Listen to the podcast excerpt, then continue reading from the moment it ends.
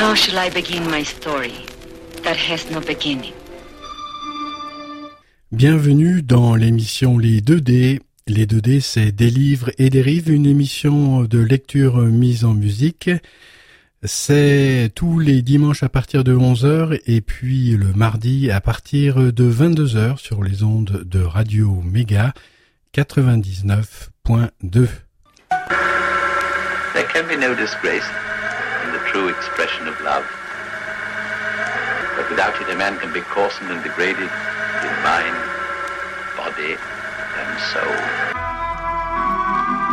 Bienvenue amis auditrices, amis auditeurs des 2D. Les 2D, c'est des livres et des rives, une émission de lecture mise en musique et c'est tous les dimanches à partir de 11h sur les ondes de Radio Méga 99.2 www.radio-méga.com.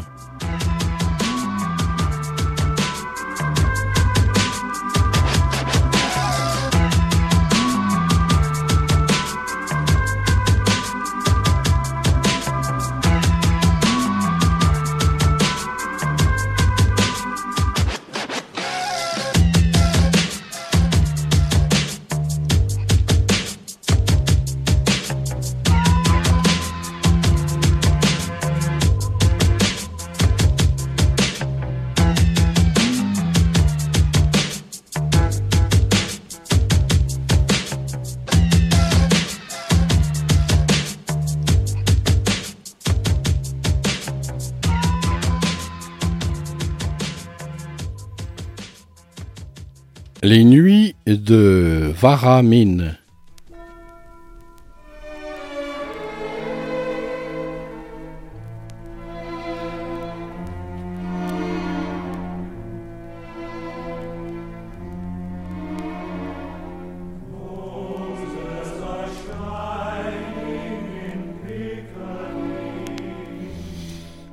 Une lanterne, à travers les feuilles de lierre, éclairait l'allée empierrée qui venait jusqu'au seuil. La surface du bassin n'avait pas une ride. Les arbres au feuillage sombre, dans l'obscurité de cette soirée de printemps humide et douce, avaient l'air de vieux serviteurs silencieux. Sur la terrasse, un peu plus loin, trois personnes étaient assises autour d'une table. Un homme et une femme, jeunes encore, et une jeune fille de dix-sept ans.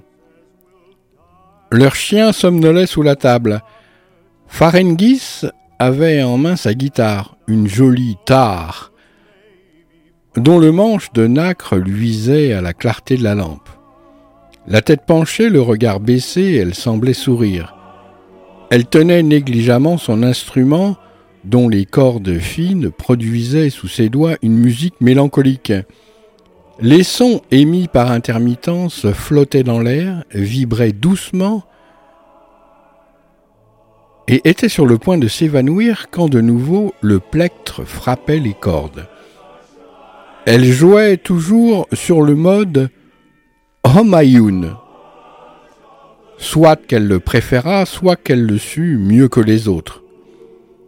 De temps en temps, comme pour répondre à la mélodie, une chouette dans les branchages ululait. Feredoun, les mains dans les poches de sa grosse vareuse, contemplait les volutes de fumée bleue qui s'élevaient de sa cigarette à demi consumée. Ordinairement, il se laissait il se lassait vite de la musique, mais cet air qu'il avait entendu des centaines de fois le ravissait toujours. Surtout quand c'était Farengis qui le jouait. Il ranimait chaque fois en lui des souvenirs très vieux et très vagues qui passaient dans son esprit comme sur un écran de cinéma.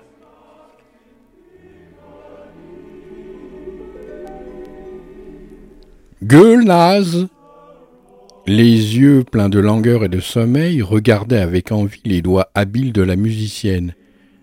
Feredoun n'était pas d'avis qu'elle apprit la musique, mais dans la journée, quand il était parti au travail, Farengis donnait en secret des leçons à la jeune fille. Revenu de Suisse deux ans plus tôt, Feredoun s'était installé à la campagne sur la propriété héritée de sa famille. Cette vie rustique était conforme à ses goûts. Il avait d'ailleurs en Europe étudié l'agronomie. Énergique et travailleur, il s'employait avec une telle ardeur à mettre en valeur ses terres qu'en l'espace de deux ans, il en avait quadruplé le produit, que dis-je, quintuplé.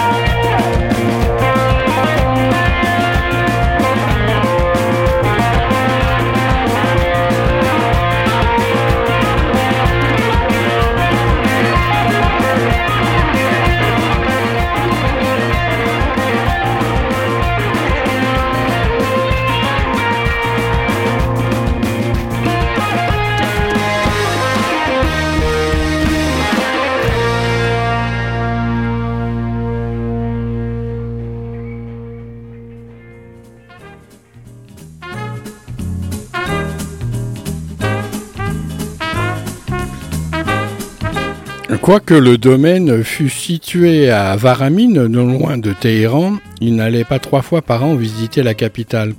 Toute la journée, vêtu d'une chemise à col ouvert et d'une épaisse vareuse brune, chaussé de vieux souliers, il passait son temps avec ses paysans à leur donner des instructions pour améliorer l'exploitation. Son seul plaisir était la compagnie de Farengis, sa femme, qui l'aidait et s'occupait de tout à la maison. Du matin au soir, elle s'arrêtait, elle n'arrêtait pas une minute. Il était rare, peut-être, que les deux époux soient à ce point attachés l'un à l'autre. Pas une fois ils ne s'étaient querellés, jamais ils ne s'étaient causés l'un à l'autre la moindre peine. Pourtant ils vivaient très isolés. Hormis euh, sa demi-sœur Gulnaz et Faringis, Feredoun n'avait ni parents ni amis, et tous trois menaient dans cette campagne une vie toute simple et tranquille. Leur demeure était constituée de deux bâtiments. L'un était une vieille bâtisse, l'autre un joli pavillon à deux étages que Feredoun avait lui-même fait construire. Faringis avait su donner à l'un et à l'autre un aspect net et accueillant. Le jardin était verdoyant et parfumé de fleurs, les allées bien tenues, les murs couverts de lierre. Tandis que nous trois écoutaient la musique, l'horloge murale sonna neuf heures. Feredoun jeta un coup d'œil à sa montre bracelet. Farengis cessa de jouer, posa sa guitare, puis comme pour réprimer une douleur vive, appuya la main sur sa poitrine. Elle serrait les dents, son front était couvert de sueur. Feridoun, en la voyant ainsi blêmir, mais déjà elle reprenait son sang-froid et fit un sourire contraint. Golnaz, qui avait sommeil, se leva et descendit lentement l'escalier de la terrasse.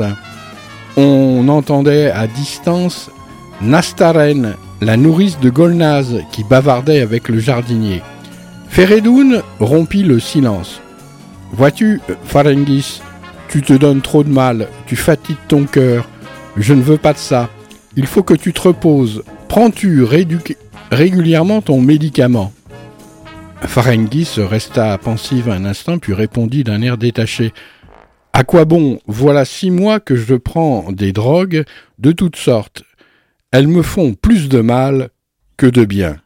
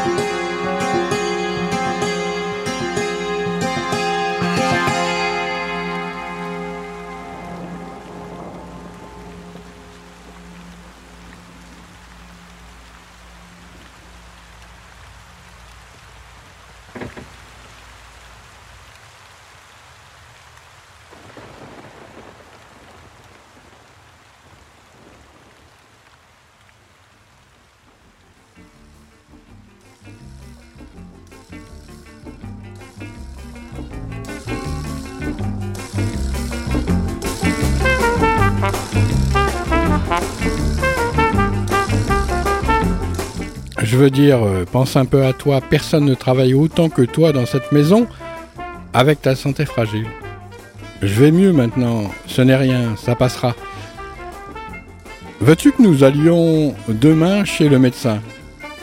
Quoique tous ces docteurs ne soient pas bons à grand-chose. Ils aggraveraient plutôt le mal. Tout ce qu'ils veulent, c'est gagner de l'argent. Il arrivera ce qui doit arriver, c'est le destin. Le destin, le destin, j'en suis malade de t'entendre parler ainsi. Pourquoi profères-tu de pareilles inepties? Te revoilà comme avant hier soir, protesta quand tu niais l'existence de l'au-delà. Tu es complètement occidentalisé, tu ne crois plus à rien. Ça n'a rien à voir avec l'Occident. Ce que je veux dire, c'est que notre éducation est mauvaise. Notre retard provient de ces superstitions qu'on nous fourre dans la tête dès l'enfance et qui font qu'on ne pense plus qu'à l'autre monde. Et ce monde-ci, nous le négligeons, accrochés que nous sommes à des fantasmagories. Je me demande bien ce qui est revenu de l'autre monde pour nous en donner des nouvelles. À peine nés, et jusqu'au dernier soupir, nous ne nous soucions que de notre salut. Est-ce vivre cela? Ce que je ne comprends pas, dit Farengis d'un air pensif, c'est comment toi, qui es si affectueux et si bon, tu ne peux avoir aucune foi? C'était, dans leur vie paisible et heureuse, leur seul différent. Feredoun était un mécréant endurci. Farengis, au contraire, avait été élevé dans les idées traditionnelles par une grand-mère à l'ancienne mode, et elle harcelait son mari qui ne se laissait pas convaincre. Voilà que nous recommençons, reprit Feredoun en souriant. Je ne voudrais pas prolonger cette conversation, mais le fait qu'on est bon ou méchant n'a aucun rapport avec la religion. Au contraire, ce sont justement les religieux qui sont cause de tous les désordres.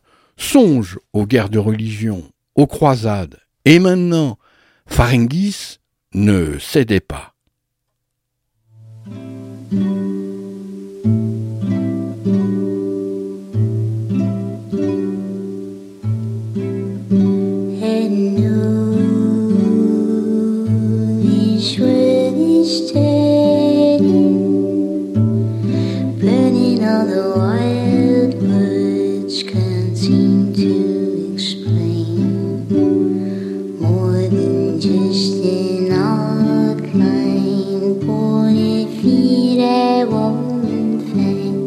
sure as shit is one.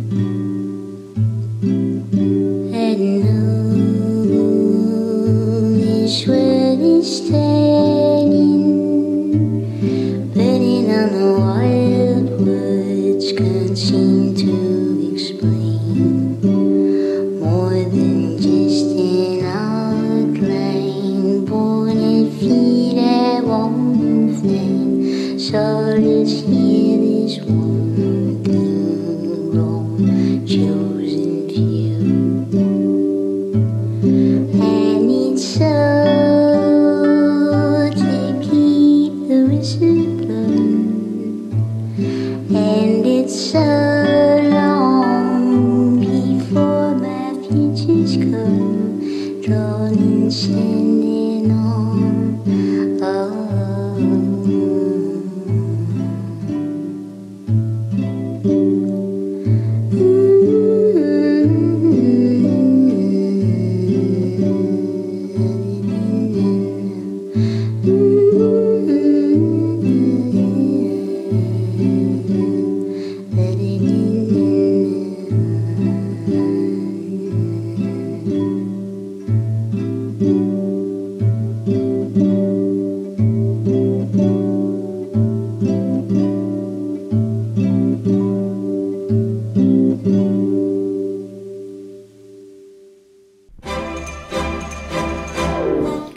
Farengis ne cédait pas. Je ne sais pas raisonner comme toi, mais mon cœur me dit qu'il y a quelque chose au-delà de ce monde, sinon d'où viendraient les rêves.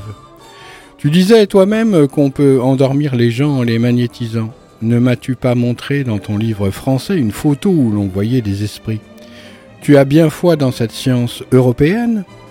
C'est toi qui le dis. Crois-tu qu'une sottise dite par un Européen n'est pas une sottise? Ce sont les croyances des bonnes femmes de là-bas. Il regarda de nouveau sa montre et dit en bâillant Il est neuf heures et demie. Tous deux se levèrent. Farangis, après avoir euh, débarrassé la table, monta l'escalier derrière son mari. Une demi-heure plus tard, les lampes étaient éteintes et tout dormait, hormis une chouette qui ululait par intervalles. Deux mois avaient passé Farangis, gisait dans son lit, les yeux en désordre. La mine défaite, les joues creuses, les yeux cernés, elle ne dormait plus, ne mangeait plus. Parfois son cœur s'emballait, elle hoquetait et se tordait, la respiration bloquée, les lèvres décolorées. La nuit, des rêves épouvantables l'éveillaient. Elle criait, elle souffrait tant qu'elle voulut un jour avaler d'un trait le contenu d'un flacon de digitaline et qu'elle aurait alors mis fin à ses peines si Feredoun n'était survenu à ce moment.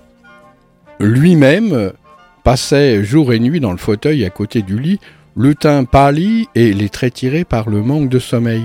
Il ne prenait pas une minute de repos, tantôt il tâtait le pouls de la malade ou notait sa température, tantôt il courait chercher le médecin, tantôt il lui faisait prendre une potion cuillerée par cuillerée. Chaque fois qu'il écoutait les battements de son cœur, le monde entier à ses yeux se couvrait de ténèbres. Un soir euh, qu'il était ainsi au chevet de Farengis, le regard fixé sur son visage émacié, il vit à la clarté de la lampe ses longs cils se soulever à demi. Elle semblait sourire et respirer doucement. Elle avait eu une syncope une demi-heure plus tôt. Soudain, elle ouvrit les yeux et murmura d'un air égaré. Le soleil, où est le soleil? La nuit toujours, des nuits terribles. Regarde sur le mur l'ombre des arbres. La lune est levée, la chouette ulule. Ouvrez les portes, brisez, abattez les murs. C'est une prison ici, prison entre quatre murs, j'étouffe. Je n'ai personne. De la musique, jouons. Apporte ma guitare, ici sur la terrasse. Quelle vie, non mais quelle vie. Elle se mit à rire d'un rire insensé, puis elle tourna son regard vers le visage de Feredoun, qui se penchait sur elle et caressait ses épaules amaigries en disant Calme-toi, calme-toi. Les yeux de Farengis s'emplirent de larmes, puis, comme dans un effort immense, elle s'écria d'une voix rauque et étouffée. Je meurs, mais il y a une autre vie, oui, je te le prouverai. Son cœur battait de manière désordonnée, elle tremblait violemment. Feredoun se précipita pour mettre dans la table quelques gouttes de médicaments, mais euh, quand il revint vers elle pour le lui faire prendre, il vit que tout était fini, les mâchoires étaient serrées et le corps déjà se refroidissait peu à peu. Feredoun la saisit dans ses bras et se mit à l'embrasser en pleurant.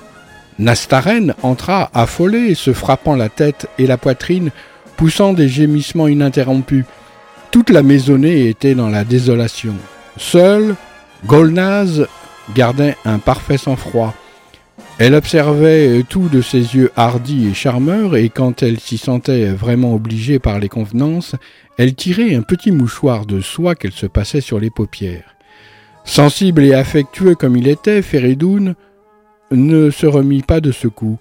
Il abandonna son travail. Toute la journée, il demeurait désemparé dans son fauteuil, en proie aux souvenirs qui s'animaient devant ses yeux. Il restait ainsi deux semaines, frappé de stupeur par le chagrin les yeux injectés de sang. Il avait l'air de ne rien sentir et de ne rien voir. Quoique, en fait, il eut conscience de ce qui se passait autour de lui, mais il était paralysé par la torture morale qu'il endurait en permanence. Golnaz, sa demi-sœur, et Nastaren le nourrissaient. Petit à petit, il sombra dans un état mélancolique. Il parlait tout seul dans sa chambre, disait des mots sans suite. Finalement, un parent de sa femme, venu le visiter, l'emmena à Téhéran pour le faire soigner. Le soir même du jour où il se sentit mieux, Feredoun prit une automobile pour retourner à Varamine. Il faisait nuit quand il mit pied à terre devant la propriété et le ciel était couvert de nuages. Il dut frapper au portail pendant plusieurs minutes, avant d'entendre des pas puis le grincement du verrou. La porte s'ouvrit et la silhouette courbée de Nastaren apparut, une lanterne à la main. En voyant Feredoun, elle recula apeurée. Monsieur, monsieur, c'est vous Où est donc Hassan? s'étonna Feredoun. Partis, monsieur, ils sont tous partis. Feredoun restait hébété. Tête basse, il pénétra dans le jardin et s'arrêta à l'entrée de l'allée qui conduisait à la maison. La vue de celle-ci ravivait sa douleur. Après un moment d'hésitation, il se dirigea vers le pavillon, les yeux fixés sur son ombre que la clarté de la lanterne faisait danser devant lui. Ses pieds fouillaient des feuilles sèches, rien n'était nettoyé, tout était dans un abandon effrayant, le bassin était presque à sec. En arrivant au pied de la terrasse, il prit la lanterne des mains de Nastaren, grimpa les marches quatre à quatre, se précipita dans sa chambre comme s'il était poursuivi et claqua la porte. La table était couverte de poussière, les meubles en désordre, il ouvrit la fenêtre pour faire entrer un peu d'air frais, puis il alluma la lampe sur la table et se jeta sur le fauteuil. Promenant son regard alentour, il avait l'impression de s'éveiller d'un long sommeil. Il considérait les objets avec curiosité comme s'il les voyait pour la première fois. La porte s'ouvrit doucement. C'était la vieille Nastarène, toute voûtée et ridée, qui s'inquiétait. Drank a lot of coffee today. Got lost in the fray. I gave all I had for a time. Then, by some strange design, I got a case of the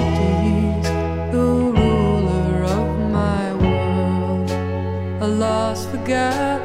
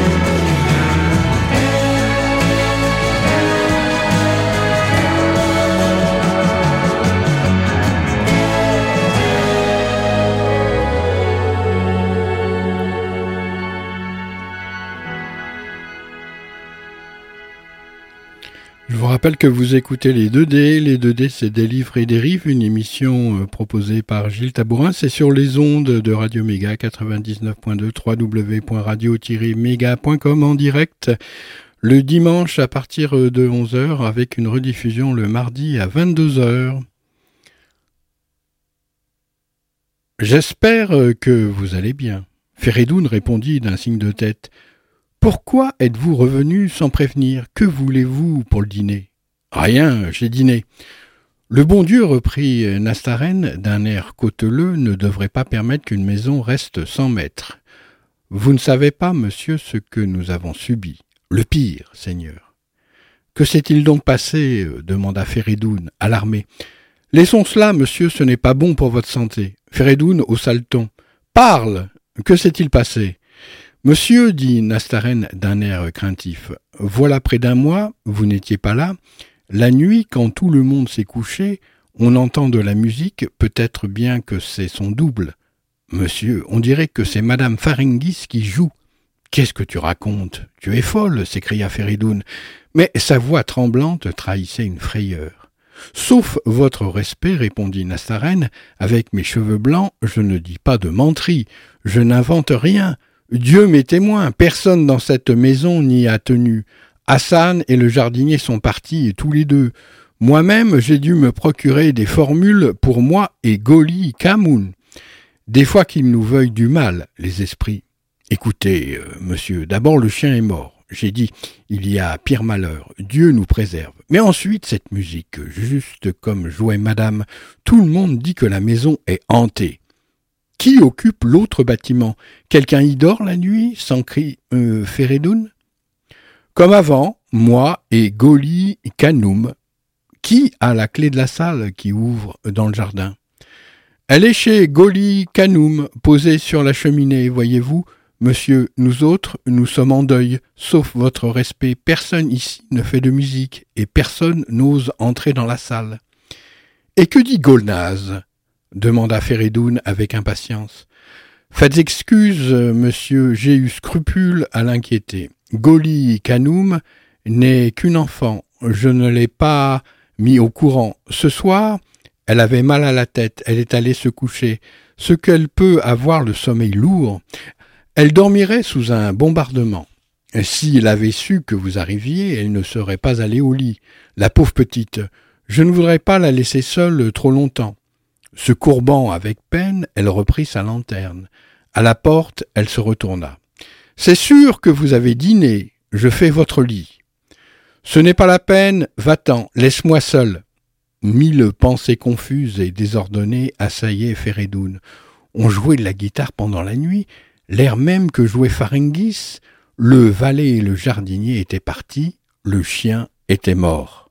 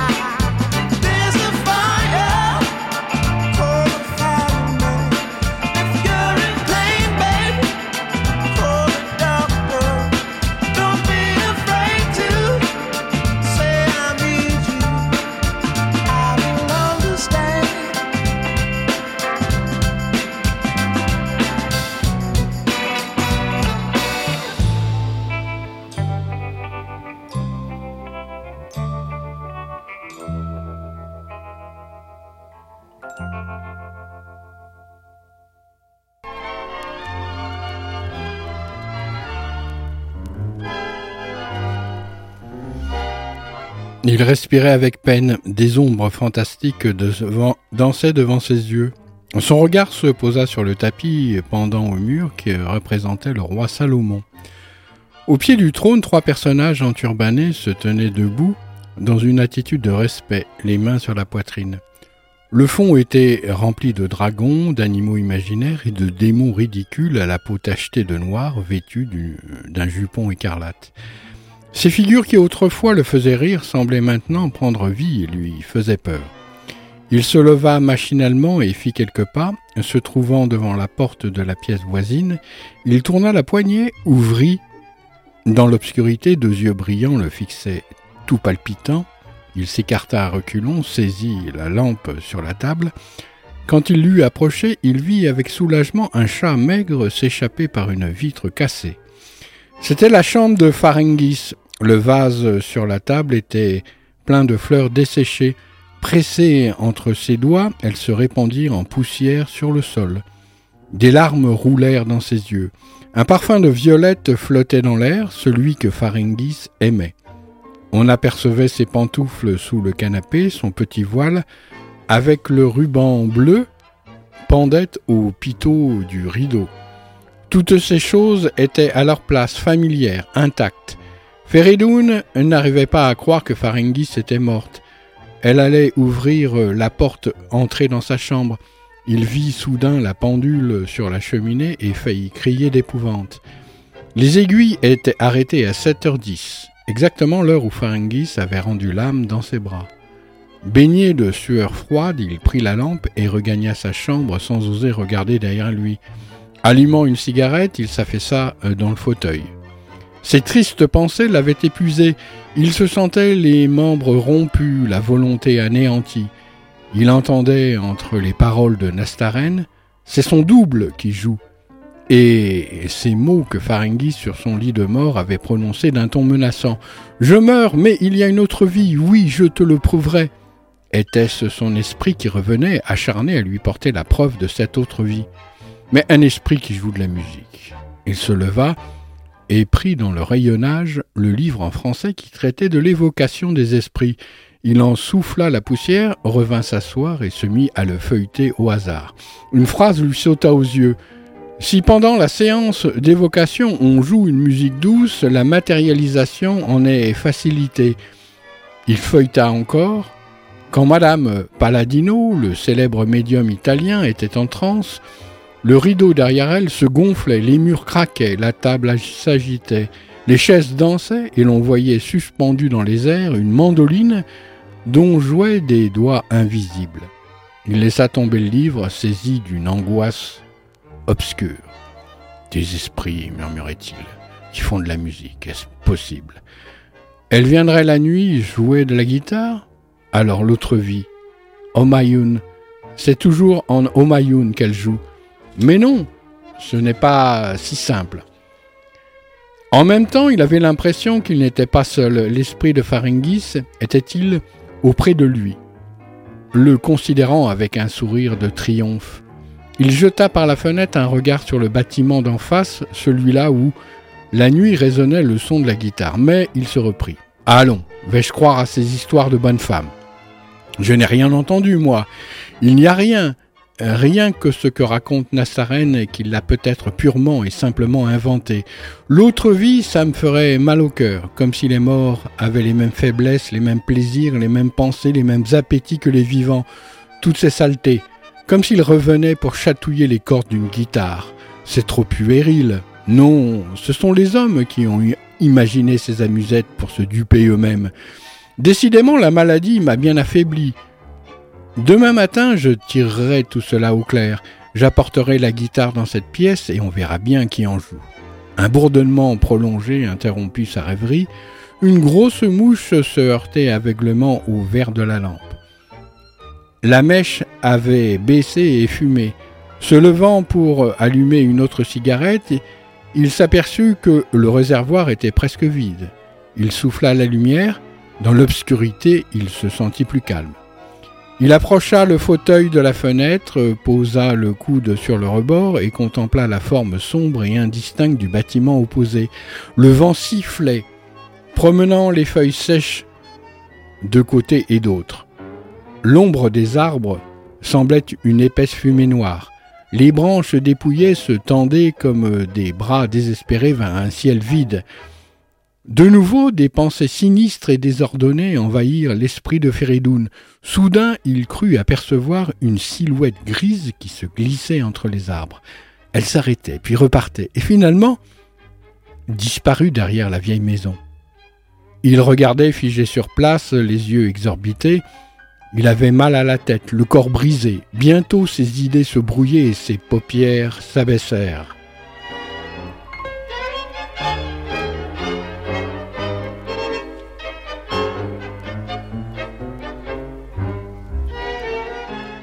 Il était à Marseille, dans un dancing vulgaire et crasseux.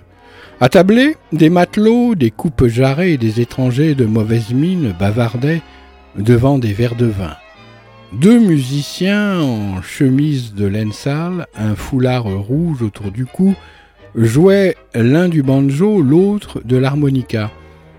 Des femmes mal tenues, aux lèvres chargées de fard, dansaient avec des voyous. Soudain la porte s'ouvrit et Faringis entra.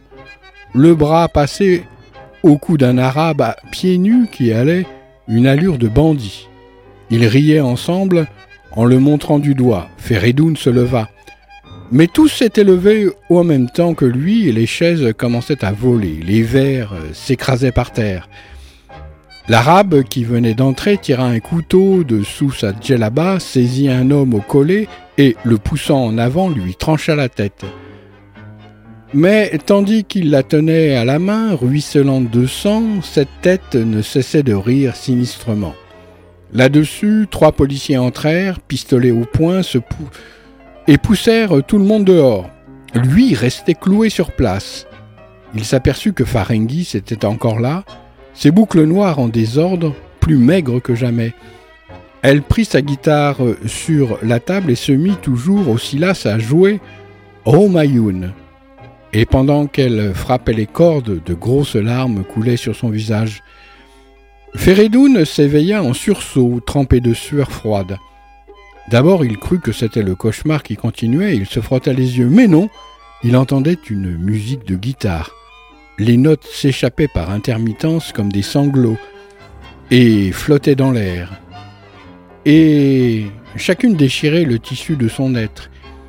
C'étaient des sons étouffés et lugubres comme des plaintes. Oui, c'était sur le mode Omayun, l'air que Faringis aimait. Des masses de nuages noirs tirant sur le gris annonçaient l'aube. Le vent avait fraîchi. Le profil des montagnes bleuâtres se dessinait au bord du ciel. On entendait le piaffement d'un cheval dans son écurie. Feridoun se leva et descendit l'escalier à pas de loup. Ses yeux étaient accoutumés à l'obscurité. Il franchit les marches de la terrasse et avec les plus grandes précautions s'approcha de la vieille maison.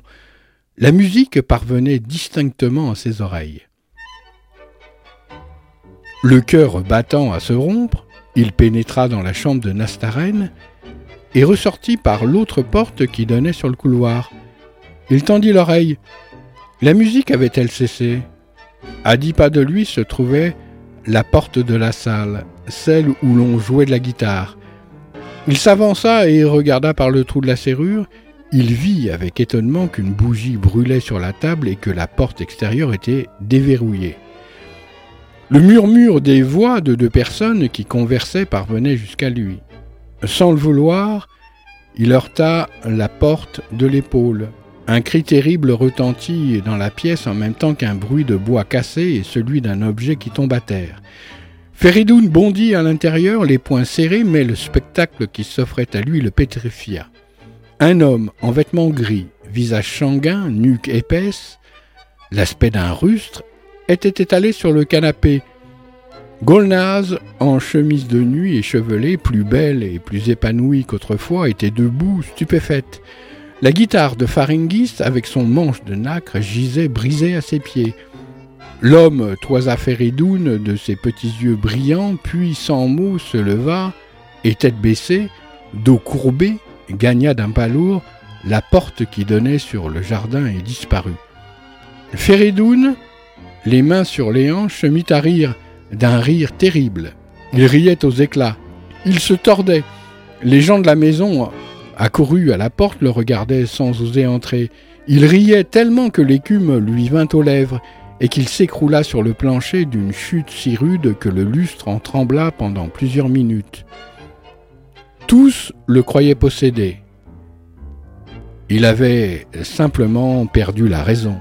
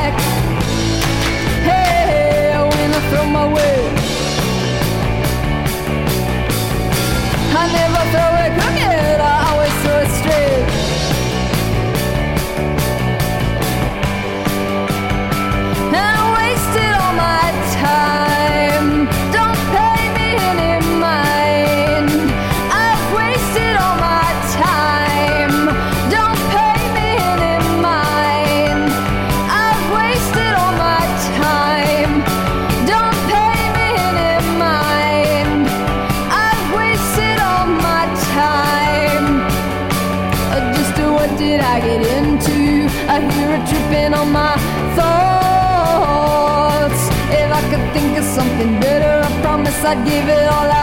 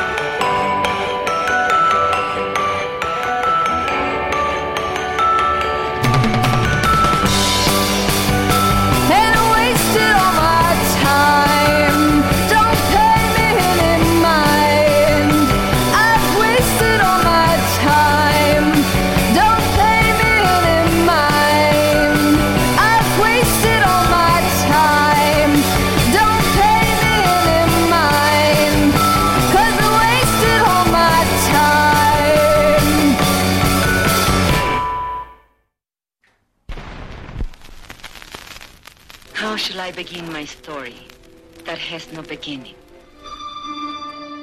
Bienvenue dans l'émission Les 2D. Les 2D, c'est Des livres et dérives, une émission de lecture mise en musique. C'est tous les dimanches à partir de 11h et puis le mardi à partir de 22h sur les ondes de Radio Méga 99.2. There can be no disgrace in the true expression of love. But without it, a man can be coarsened and degraded in mind, body, and soul. Merci de votre fidèle écoute, amis auditrices, amis auditeurs des 2D, des livres et des rives. La suite euh, la semaine prochaine avec euh, une autre nouvelle, Le trône d'Abou, d'Abou, d'Abou,